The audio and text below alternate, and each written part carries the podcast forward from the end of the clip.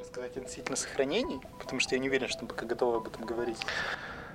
Нет, я готов рассказать, что сейчас происходит Отлично. На каком этапе находится наша мысль касательно сохранения? Отлично. А, и как... э, Я могу сразу сказать, например, что я сохранение ненавижу почти так же сильно, как прыжки.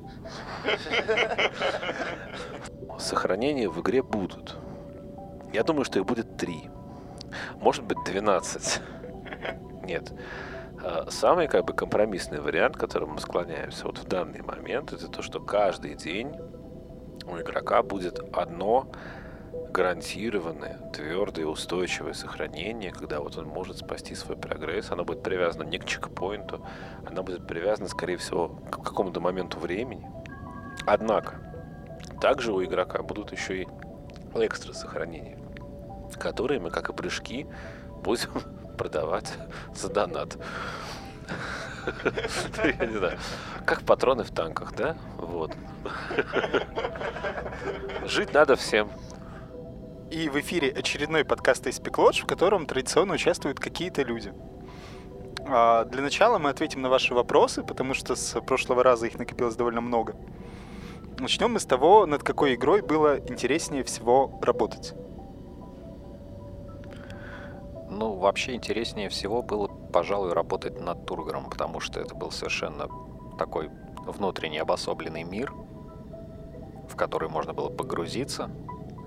И э, после Мора, конечно, ну, то есть Мор, вы понимаете, если бы нам было неинтересно работать над Мором, мы бы, наверное, и ремейк-то не делали, поэтому я думаю, что на самом деле вот реально честный ответ над Мором. Да, Мор — это самая интересная работа, и сейчас мы такую работу над ошибками делаем, это тоже достаточно интересно. Ну, Я согласен, мне очень интересно работать над Мором. А, Нас спрашивают, будут ли приближенные в Новом море, так же как в Старом, стоять на месте, как каменные истуканы с острова Пасхи. Нет, э, как каменные истуканы они стоять не будут, они будут перемещаться, но э, пока что мы предполагаем, что все-таки будут некие известные места, где в определенное время их можно будет найти. То есть, возможно, персонаж будет получать информацию, где искать того-то и того-то, возможно, это будет реализовано еще каким-то образом, но так как было в Старом море, это не будет. Спрашивают, будет ли многогранник таким же большим, как в Старом море, будет ли с него видно весь наш, значит, расширенный город, нашу расширенную степь, можно ли будет делать классные обзорные скриншоты. Это будет прежде всего зависеть от погоды. Какая будет погода в Новом море, не знает никто, в том числе и мы сами. Мы знаем, что она будет разнообразной. А мы с достаточно высокой долей уверенности можем предположить, что в последний день, если вы до него доживете, погода будет ясной. В первый день с очень высокой вероятностью она будет ясной тоже. Поэтому ваш первый день в игре — это, пожалуй, единственный шанс действительно увидеть город с высоты, снять красивые скриншоты. Ну, и если вы, конечно, доживете до 12 дня, то 12 день, возможно, вы увидите совсем другую панораму и тоже сможете заснять ее, чтобы сравнить ее с, со скриншотами первого дня. Нас спрашивают, изменятся ли пантомимы, которые мы показываем в театре. А Мы спросили у Марка Бессмертника, и он ответил, я цитирую, «Пантомимы, несомненно, будут соответствовать тому содержанию, которое вы можете увидеть». А нас в очередной раз спрашивают, появится ли в игре призрачная кошка. Честно говоря, каждый раз, когда я вижу этот вопрос, он повергает меня в ступор. Поэтому давайте кто-нибудь другой ответит. Да, Но она будет прозрачной.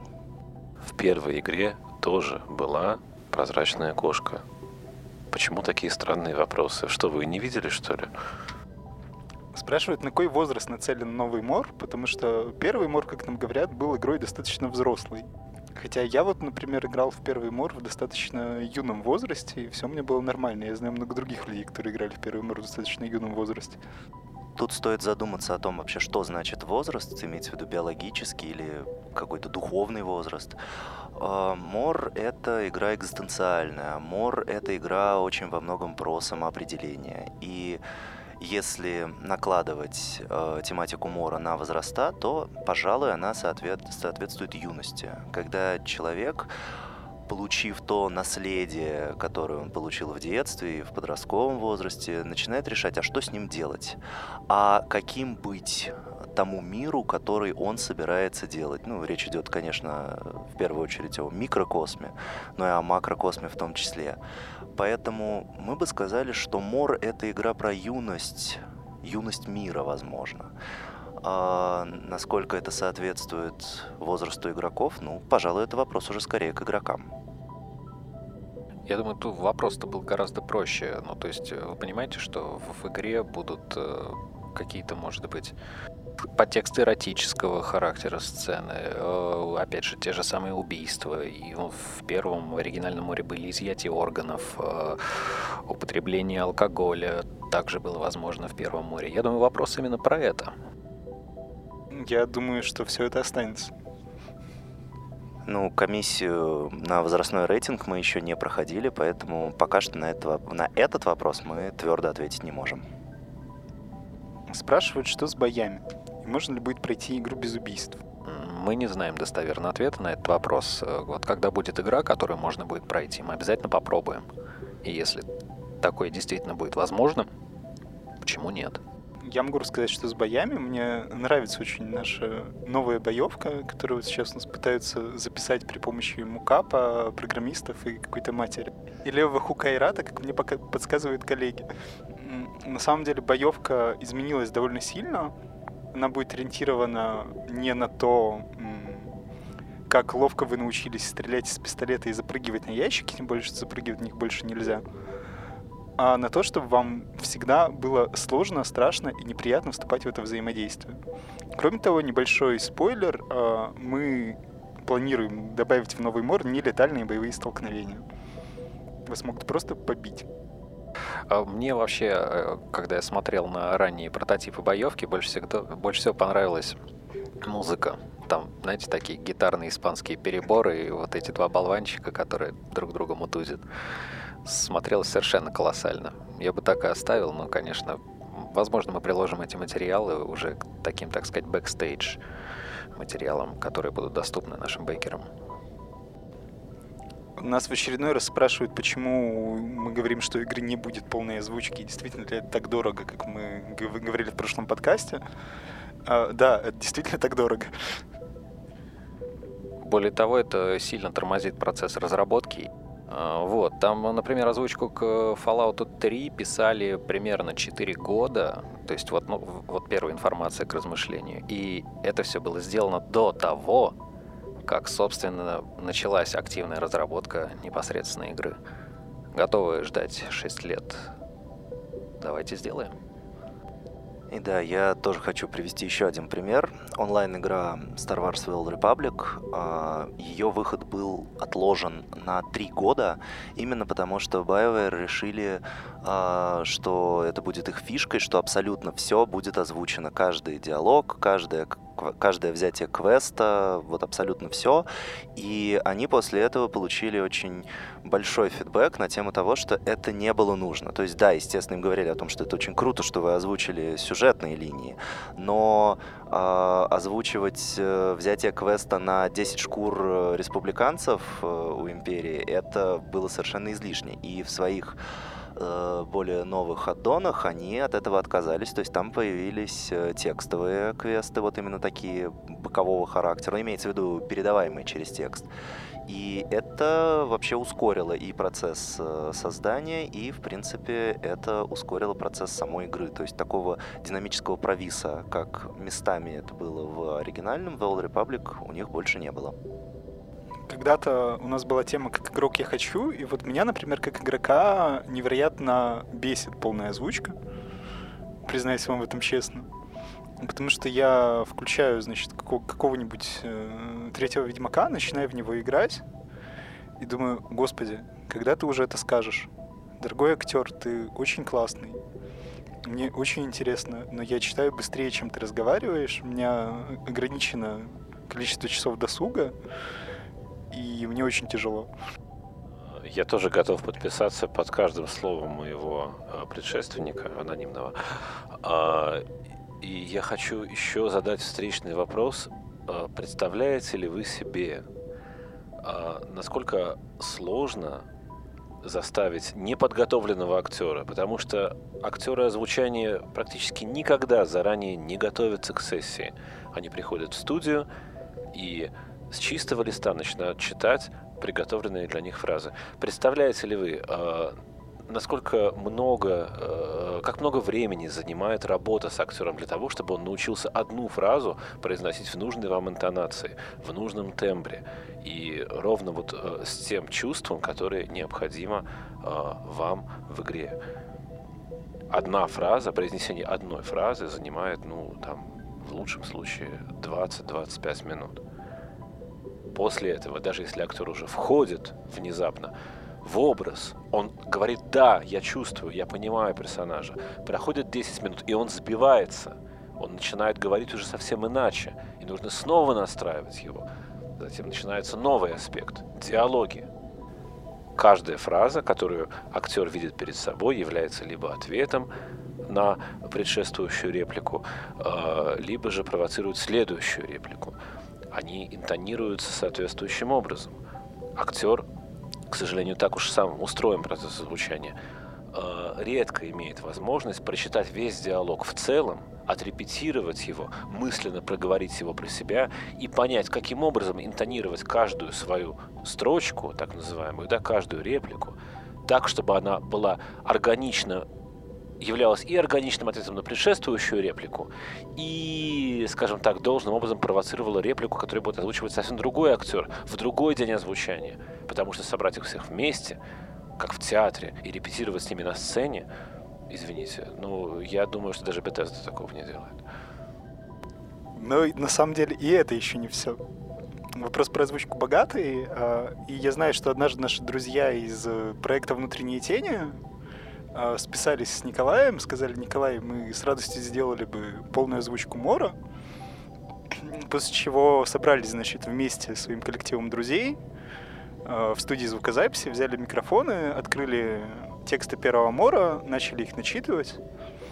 Начитали один раз, два, пять, десять, двадцать, подумали, что с ними не так, наверное, они потеряли весь свой опыт, а, потому что читать это было невозможно диалоги под озвучку — это, помимо всего прочего, просто отдельная специальная работа с текстом. Вот я как раз хотел об этом тоже добавить, что э, старый Мор, ну, на мой, по крайней мере, взгляд, был очень хорош своим э, текстовым подходом. Когда вы пишете э, диалоги под, именно под озвучку, это становится гораздо более короткие реплики. Это совершенно другой формат. И нам кажется, что Мору больше подходит такой развернутый текстовый формат. Э, Мор — это не рассказ и не повесть. Мор — это роман. Причем роман такой довольно эпический, несмотря на узость э, происходящего в географическом плане. А, поэтому, в общем, нет, мы не будем делать полной озвучки. Что с экономикой? Деньги будут? А может, не надо? Спрашивают нас люди в комментариях. Я думаю, что будут, потому что вводить совсем и все завязывать на бартер, ну а что Альгимский будет черепками там, не знаю, какими-то чатлами расплачиваться? Давайте чатлы сделаем. Есть такая мысль, что э, в первые дни игры деньги будут чего-то стоить, а впоследствии, впоследствии они будут все дешевле, дешевле, дешевле. То есть, э, в принципе, е, ну, в старом море тоже был возможен бартер, когда вы выбираете часть предметов, которые вы хотите продать, потом выбираете часть предметов, которые хотите купить. Если у них сходится сумма, то происходит обмен. Навыка trade, trade skill а не будет. А еще, насколько я знаю, в новом Море будет представлена э, механика, которая позволяет ответить на все эти вопросы «да». Что с экономикой «да», деньги будут «да», может не надо, тоже «да», может не надо, тоже будет как-то реализован. Спрашивают, э, будут ли по-прежнему разбиты зеркала в новой игре. А, Айрат запретил отражение игрока в зеркалах категорически. К сожалению, он сказал, что возможности нашего движка Unity в данный момент этого не позволяют. Поэтому будут ли они разбитыми или их вовсе не будет, но, к сожалению, вы не сможете увидеть себя в отражении оконного стекла э, в зеркале или в каких-либо других поверхностях. Увы. Будут ли видны ноги протагониста? Очевидно, что нет. Поскольку если мы не можем видеть себя в зеркале, в отражении стекла и прочего, если мы посмотрим на себя через лужу, мы также ничего не увидим. Кроме того, это можно воспринимать как некую отсылку к Карлосу Кастанеде, книжка «Путешествие в Экстлан», кажется. Там была такая тема про сны, и во сне увидеть руки — это было чем-то таким невозможным, что ли, невероятным. Поэтому можно сказать, что мы им в данном случае не новаторы. И если в Новом море случится так, что вы опустите взгляд протагониста и увидите ноги, то это будет что-то значить. Собственно, Кастанеда, он говорил о том, что нужно попытаться увидеть свои руки, чтобы понять, э, что ты спишь, и начать пытаться контролировать свой сон. Ну, грубо говоря. Так вот, возможно, если вы однажды увидите ноги протагониста в Новом море, это будет что-то значить. Многие жалуются, что в Старом море было непонятно, что делать, куда бежать, куда идти, чем заняться, как найти квест. Не пришло письмо, письмо пришло, но мы не знаем, как пользоваться письмами. И игра в целом довольно слабо вела игрока и оставляла некое ощущение непонятности. А с другой стороны, пишет нам анонимный комментатор, на самом деле не анонимный, но я не помню сейчас имени. А, это хорошо ложилось в концепцию игры, которая на вас плевать, и мира, который живет независимо от вас. Спрашивают, что мы об этом думаем. Я могу сказать, что мы об этом думаем. Мы думаем, что в Новом море э, тенденция того, что вы не знаете, где у вас квест-маркер, куда вам нужно пойти, на что похожа ваша дальнейшая жизнь, не только не исчезнет, а будет только усилена. Вы знаете, мне кажется, это вопрос о том, э, это вопрос об ожиданиях игрока. Вот, например, э, в последние несколько лет э, в крупных городах нашей страны стали популярны э, такие так называемые живые квесты «Выйти из комнаты». Когда вы идете в такую комнату, где вас запирают на час, и за этот час вам нужно понять, э, решить все загадки, собственно, этого квеста, узнать его сюжет, найти подсказки, найти ключи, открыть какие-то, значит, там э, подсобные помещения и в конечном итоге, собственно, выйти из этой западни. Вы заранее знаете, что подск... ну, конечно, там дают подсказки, в некоторых мягких вариантах вы можете позвонить организаторам, они вам намекнут, подскажут, скажут, выключите свет, включите ультрафиолет, не знаю, э, посмотрите под ноги, но вы же сами понимаете, что это ерунда какая-то. Гораздо интереснее все делать самому. И, в общем, когда вы идете в такую комнату, вы заранее понимаете, на что вы идете и, собственно, какого рода недоумения и неизвестности, собственно, и будут э, составлять весь азарт этого приключения. В общем-то, новый мор действительно будет сродни этим приключениям и этим испытаниям. Мы заранее предупредим об этом. И, в общем, если, мне кажется, игрок будет заранее понимать, что никто ему не подскажет, никто ему не велит собрать 10 волчьих шкур для того, чтобы наконец получить ключ там к вожделенной двери. Что никто не пришлет ему письмо с конкретными инструкциями, да, а что он действительно должен самостоятельно остановиться, прислушаться, присмотреться, заглянуть в какие-то разные э, места этого города, который на самом деле не так уж велик. И особенно в первые дни игры будет, в общем-то, понятно, какими э, своими частями, закоулочками, подворотнями он к игроку повернут и где стоит искать ответы на вопросы. Э, мне кажется, что это станет довольно интересным и увлекательным испытанием. Во многих книгах Милорада Павича используется такой прием, как взаимодействие с читателем через то, как именно этот читатель будет читать. Ну, например, хазарский словарь. Его можно читать по порядку. Можно переходить от ссылки к ссылке. Можно читать его в разнобой. И от того, как именно вы читаете, для вас это будет совершенно другая книга. И мы видим в этом своего рода диалог э, писателя и читателя. И мы хотели бы сделать такой же диалог разработчиков с игроками или, может быть, даже самой игры с игроками, а, когда мы предлагаем вам с нуля, без подсказок, понять, по каким правилам здесь все работает. Понять, что вы здесь можете сделать, понять вообще, а что это, что это за игра, про что она, какая она. И это та часть диалога, которая зависит от вас. А, вы ищете, вы понимаете правила игры. Да, неизвестность э, нас пугает. Это совершенно естественно, это инстинктивная реакция.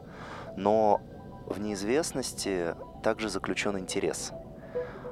И интерес это противоположность э, страха по эмоциональной шкале, как нам кажется. И мы призываем вас именно к этому интересу. Поищите, поисследуйте. У вас есть возможность э, делать ошибки. Ошибка это не страшно. А ошибка это повод проверить, это повод обрести опыт. А, и вы можете это действительно сделать. Но у вас есть только одно сохранение.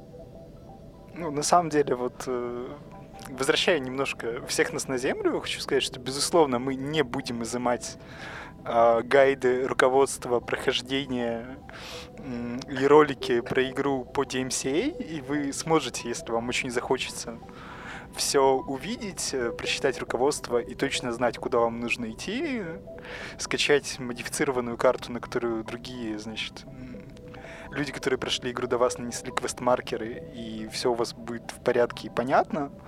Просто мы хотим, чтобы вы знали, что наша цель сделать игру, которую вы исследуете и трактуете по-разному самостоятельно мы все-таки вас в любом случае призываем сначала попробовать самостоятельно. Попробовать раз, другой, третий. А в этом заключается изрядное количество сущности этой игры. Спрашивают, есть ли перспективы выхода на мобильные платформы. Однажды я пришел к Айрату, которого здесь нет, и сказал, Айрат, скажи, а сколько в среднем будет стоить портировать на мобильные платформы нашу настольную игру. Айрат назвал мне цифру и сроки, я сказал, понятно, спасибо, мы не будем этого делать. Одновременно я отвечаю на вопрос про настольную игру на мобильные платформы. А, на самом деле мы все-таки думаем про то, чтобы это сделать, но там сейчас ничего не понятно, мы будем подробно рассматривать этот вопрос после релиза. Что касается портирования Мора, простите, на мобильные платформы, игру нельзя просто взять, э, сделать в ней быстро меньше полигонов и вставить ее в мобильные телефоны. Это будет довольно... Тут говорят, что да, можно, наверное, можно, но играть в нее после этого не сможете. Вот, поэтому это довольно большая работа. Возможно, когда-нибудь мы ее проделаем, но это все еще очень сильно скрыто туманом войны от нас. А, спрашивают, как будут приходить письма в Новом море. У нас в комментариях вот, кстати, неоднократно высказывалась идея про то, что там, возможно, какие-нибудь почтовые мальчики, которые за монетку приносят вот тебе письмо, смотрелись бы уместно. Что об этом думает наш специалист по почте? Ну, могут быть голуби, например. Кто-нибудь что-то имеет против голубей? Почтовые крысы. А, я думаю, что письма должны приходить в почтовый ящик.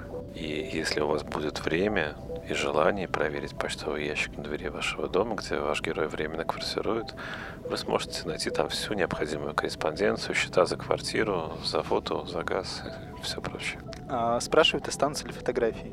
Нет, фотографий не будет. Пишут, что не будет ремиксов и отсылок к старому музыкальному ряду. Жаль.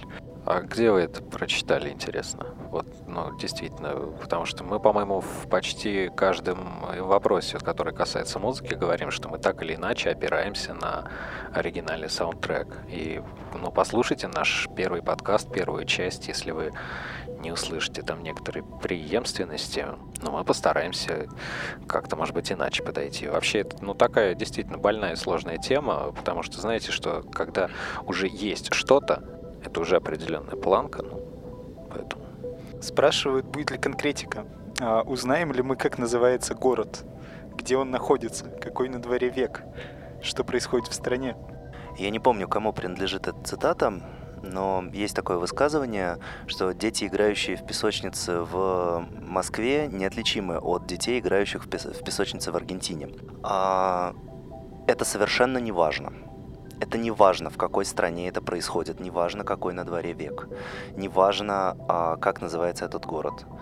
Нет, названия не будет, конкретики не будет на этот счет. А, относитесь к этому как к тому, что вы видите в сновидении. Даже если вы понимаете, что э, действие происходит в вашей квартире, которая располагается в том или ином городе, на такой-то улице, имеет такой-то номер, для вас это не важно. Для вас важны те события, которые происходят в, в этом сновидении. Мор — это приблизительно такое же сновидение. Э, это город на Гархоне, этого достаточно. Этот город в стране, этого тоже достаточно. В этой стране происходят события. Была война, и, собственно, происходит война, как мы знаем, а, на момент действия игры. Но все это события, а не география и название. Можно попробовать предвосхитить еще один вопрос о том, что, ну, в конце концов, из века в век э, мировоззрение людей меняется. Люди, которые жили в начале 20 века, э, мыслили, судя по крайней мере, по той литературе, которую они нам оставили, не так, как мыслим мы, а, по крайней мере, в чем-то. Но есть преемственность, есть нечто вечное, есть то, что, собственно, делает человечество человечеством. И Мор, он об этом. Он не о э, проходящем мимо, не о том, что меняется от эпохи к эпохе. Нет, он о том, что делает человечество человечеством амбициозно сейчас было. А, на самом деле я считаю, что помимо всего прочего, Мор — это во многом игра исследования, игра-загадка, игра, которая задает очень много вопросов, но которая не то что не дает, а даже не планирует давать ответы на большую часть из них. В этом смысле вопрос о том, какой на дворе век и что происходит, это вопрос, на который вы можете ответить самостоятельно. Это что-то вроде сократической беседы. Вы можете посмотреть вокруг и сказать, ну, наверное, это век 17 и действие происходит где-то в Восточной Европе. А кто-то другой может, а, играя в, игру, сказать, что, ну, конечно, это типичное действие 18 э, века в Аргентине, прямо так и было. А кто-то скажет, что там вот типичное Гаити, 63-й год, вот прямо так, прямо оно, прямо вот так они себя и вели. В общем, у вас есть множество вариантов прочтения, и мы не хотим как-то вас искусственно в их ограничивать. А, буквально вчера был разговор с Николаем. Я спросил его, «Ну, послушай, ну разве не очевидно, что у нас э, все-таки начало 20 века по эстетике, по всему? Николай меня посмотрел сказал, а, собственно, с чего ты это взял? Э, я заговорил с ним там об одежде, об архитектуре. Спросил меня, а давно ли ты бывал в э, маленьких провинциальных городах на периферии страны? И так как я там бывал действительно чертовски давно, я задумался, я поискал на этот счет фотографии. Да, я обнаружил, что э, если взять фотографию какого-нибудь очень удаленного провинциального города, то совершенно нельзя сказать, сделана эта фотография сейчас, ну, если на ней нет там смартфонов, или эта фотография сделана в середине 20 века, сразу после войны. Так что вот. Честно говоря, мне кажется, что при помощи человека, умеющего талантливо ловить фокус, можно снять какой-нибудь типичный гархонский пейзаж прямо в Москве. Спрашивают, как э, другие жители города, не главный герой, будут реагировать на социально неприемлемые действия главного героя. Потому что понятно, конечно, что Гаруспик очень менху и знающий линии ему можно, но когда ты встаешь посреди улицы и начинаешь вырезать почку, это выглядит странно. Я считаю, что одна из самых интересных, трагических и при этом доминирующих, что ли, в нашем поведении черт — это равнодушие. А к равнодушию люди относятся по-разному. Кто-то считает, что это совершенно недопустимо, кто-то считает, что это некая форма адаптации, психологической защиты от э, трагических обстоятельств. Кто-то считает, что это реакция человека на э, приближение смерти. Но действительно, если мы посмотрим вокруг, мы убедимся, что люди в большинстве своем реагируют на самые дикие, самые жуткие, самые невероятные события, происшествия и э, поступки наших с вами современников, соотечественников в большинстве своем равнодушно. В вагоне метро, например, ну, для тех, кто живет в городах, где есть метрополитен, знают это, начинают буянить, кричать, обижать своих соседей, какой-то хулиган, негодяй. Все сидят, смотрят в пол и делают вид, что их это не касается. Это безобразно, это возмутительно, но, к сожалению, это норма поведения. На улице будет происходить ровно то же самое. Да, кто-то один ответственный, героический человек может заступиться за избиваемого в драке человека. Кто-то может позвать на помощь, но все равно в массе свои люди равнодушны, безразличны, погружены в себя. И, в общем, я не могу сказать, что мы одобряем такой тип поведения. Мне он кажется совершенно неприемлемым, например. Но, однако, это поведение естественное. Нельзя это не признать. Рядом с вами могут резать ножом человека, который будет истошно орать. Ну, не с вами, конечно, извините, не с вами. С каким-то другим жителям вашего города. Он просто уткнет глаза в землю, пройдет мимо или даже быстренько просеменит и сделает вид, что его здесь просто нет. Возможно, потом, спустя какое-то время, он вспомнит об этом, и ему станет стыдно. Как-то так. Это не мы такие циники и нигилисты, что вот так вот считаем. Собственно, это очень известный феномен в социальной психологии. Он называется эффект свидетеля чем больше людей являются свидетелем, свидетелями того или иного происшествия, тем меньше вероятность, что кто-то из них подействует. И на этот счет даже есть рекомендация от психологов, что если вы попали в беду, а, обращайтесь за помощью конкретно. В стиле «вот ты вот парень в пиджаке, пожалуйста, помоги мне, там, помоги мне встать». Соответственно, социальная реакция будет. Но это не будет социальная реакция в стиле, что Гаруспик вырезает почку, э, и вдруг все вокруг на него кидаются и начинают ему мешать или наоборот, засучив рукава, помогать. Э, нет, это скорее не, не, некая более глобальная реакция, может быть. Реакция скорее города, чем конкретных людей, которые прошли рядом. Реакция репутации. Ну и еще я хочу добавить, что я вот сейчас упомянул э, какой-то такой образ человека, который уткнул глаза в землю и постарался быстренько-быстренько просеменить мимо. Э, наши жители будут вести себя несколько иначе. Они все-таки смотрят, они все видят. Они останавливаются, наблюдают, и, возможно, этого будет достаточно для того, чтобы вы почувствовали, что они все-таки вмешались спрашивают, как наш композитор относится к Undertale игре, написанной композитором. Сейчас наш специалист по связям с композитором вам ответит. Наш композитор говорит, что есть много игр, сделанных композиторами, например, Tractor Racing. Tractor Racing же? А, Tractor Racer, да, вот мне подсказывают. А, которая сделана композитором и которая при этом является, ну, очень сильно на любителя собственно, важно не то, делает игру композитор или кто-то еще. А у нас игру вон делают и филологи, и художники, и композиторы, а, и даже пара врачей затесалось. Важно, каков этот человек как разработчик, и какая у него есть идея, как он ее воплощает, и, собственно, какая игра в результате получается. У меня осталось два вопроса. Мне, честно говоря, я даже не знаю, какой из них будет более бурно обсуждаем в комментариях в итоге. А это наше отношение к сексизму и историю устройства из Lodge. Давайте мы, наверное, начнем с сексизма, чтобы закончить на какой-то позитивной ноте. А что это такое? Люди различаются в принципе. Это в том числе зависит от пола. Это в том числе зависит от культуры. Это... Биозаламинат. Это много от чего зависит. То если кто-то предпочитает тот или иной пол, считает его лучшим, чем другой пол, ну что ж, это личное мнение человека. Я вот ламинат больше, чем паркет люблю. Его класть проще. У нас тут такой отличный ковер, вы знаете. Ну, а если серьезно, то мы здесь очень не любим политику. И можно обсудить вопрос э, различия или сходства полов. Э, гендеров. Если это идет в рамках дискуссии, в рамках беседы, все в порядке. Как только это становится вопросом политики, нам совершенно неинтересно. Расскажите, как вы устроились на работу в SP Lodge?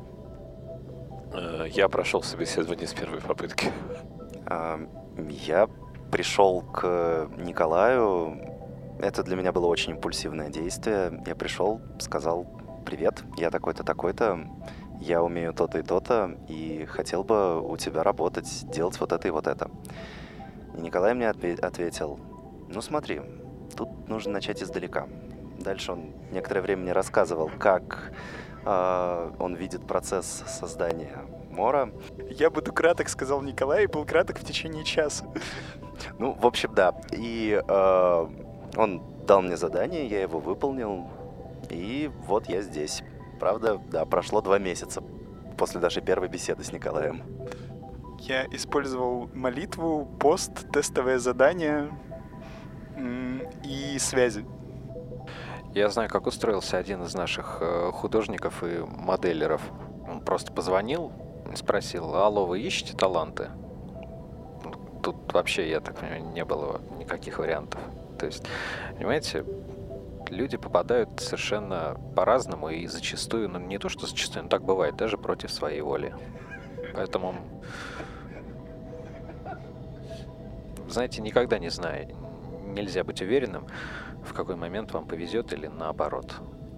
Если те, кто попали против своей воли, работают хорошо, то мы расстегиваем те наручники, которыми они прикованы к батарее. И надо сказать, что даже после того, как вы попали в Lodge, все еще довольно сложно решить, повезло вам или не повезло. А мы закончили с вопросами? О, слушайте, прекрасно, друзья, мы наконец-то закончили с вопросами. А, Сейчас у нас будет, наверное, какой-то перерыв, а потом мы попробуем вкратце рассказать, что происходит в студии. На самом деле, я даже сейчас расскажу, что происходит в студии. У нас заболел целый кластер сотрудников, вот четверо, скажем так, из нас, даже те, кто могли бы участвовать в подкасте, например, и ответить на вопросы более интересно, может быть, да. Ну, вот они сейчас тестируют квартал зараженных у себя там на квартирах. А мы, соответственно, всячески за них тут отдуваемся. Вот. Ну что же, в таком случае комментируйте, оставляйте ваши соображения. Может быть, вы зададите нам тему, о чем мы для вас могли бы поговорить во второй части нашего подкаста. Ну, еще у нас э, несколько месяцев назад появилась такая огромная, э, кажется, 4 метра на 3 метра э, доска, на которой можно писать фломастерами. И вот по этой доске э, можно достаточно ясно наблюдать, какие процессы в студии происходят и какие из них вызывают больше всего прений, переживаний и э, треволнений. Так вот, э, если судить по этой замечательной доске, самое интенсивное, важное, напряженное и драматичное, что происходит сейчас в нашей студии, это, конечно, разработка новой боевой системы. Потому что люди все время дерутся, кричат, запираются в комнате, оттуда доносятся сдавленные крики, удары по макеваре. Кто-то кричит, наконец, там, не так, не так надо было меня бросать, брось меня еще раз. Нет, бросай меня не так, а налево. Нет, не на то, не на то лево, которое от тебя, на то лево, которое от меня. Ой, зачем так сильно? И так далее. После этого на доске появляются новые надписи, блок-схемы. Ну, дверь открывается, оттуда выходят там 3-4 человека, потирая бока, затылки и другие, значит, ушибленные части тела. Ты туда на цыпочках заходишь и видишь, что на доске появились новые надписи. Такое новое дерево, на которых написано там, скажем, состояние Q1, выход там в блок, блок состояние Q2, алгоритм там X, два штриха, функция первая. И это завораживает. Вот. А, В нашем Slack, который с некоторых пор начал заменять нам Skype, появляются увлекательные э, референсные ролики на разного рода уличные драки, потому что мы решили, что драки в море по своему стилю должны быть не профессиональными, не спортивными, не боксерскими или тем паче какими-то рестлингообразными поединками, а такими обычными потасовками, какие можно наблюдать в подворотне иной раз. Вот. И в нашем слаке появляются совершенно завораживающие ссылки на всякие ролики о том, как... Да? Я, да, я хочу сказать про ролики, которые порождают собой новые уличные драки уже внутри студии, потому что мы все пообщались и выяснили, что у нас э, решительно разные представления об уличных драках. Кто-то считает, что уличная драка — это когда люди долго стоят потом кто-то из них стильным ударом отправляет другого в нокаут, другие люди в ответ начали мгновенно находить какие-то ролики, где люди бьют друг друга досками в течение получаса, и все у них нормально. Люди, которых бьют досками, об них, значит, доски ломаются, они встают, начинают идти и ломать об других людей что-то еще. Третьи люди, значит, начали искать какие-то третьи референсы, все это э, перетекает друг в друга и варится в каком-то биологическом бульоне, топе хит-парада сейчас находится короткая вырезка из фильма «Спец», если кому-то это о чем-то говорит. Вот. Но на самом деле а, уличные драки внутри студии и вне нее постепенно приводят нас к чему-то такому, что войдет в наш новый мор через э, доску и положение Q1 Но помимо боев, боевой системы, помимо драк внутри и вне студии, также наш художественный отдел как обычно, занимается э, очень планомерной, очень решительной рисовкой. Готовы практически все персонажи, некоторых из которых вы не видели в Старом море э, или видели совсем мельком. Э, регулярно в наших апдейтах внутристудийных появляются новые картинки, новые картинки персонажей с переработанной внешностью, с переработанным концептом. Все это очень интересно смотреть. Вот. И, в общем, моделерам предстоит много интересной работы. Да, арт-отдел мы на тестирование боевки не пускаем, потому что один художник у нас вооружен холодным оружием, а другой огнестрельным. Чтобы это все не звучало так, как будто мы дразнимся, и на самом деле уже обложились тут э, персонажами, их моделями, скриншотами. А сами играем в альфу, а вам не даем. Это не так. Мы покажем вам обязательно все по мере готовности. Просто, правда, оставайтесь с нами. Мы делаем все, чтобы показать вам все как можно быстрее. Да, разумеется, речь шла о том, что это производственный процесс. Это пока еще не готовый продукт. Когда я говорю готово, я имею в виду готово на э, нынешней стадии разработки. Это еще не финальная и законченная версия, которую народу не, стыд, не стыдно показать.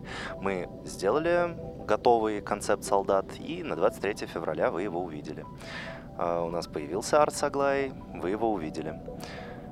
Вот, кстати, о солдатах и Аглае, помимо всего прочего, у нас сейчас идет достаточно активная работа над литературным сопровождением Мора.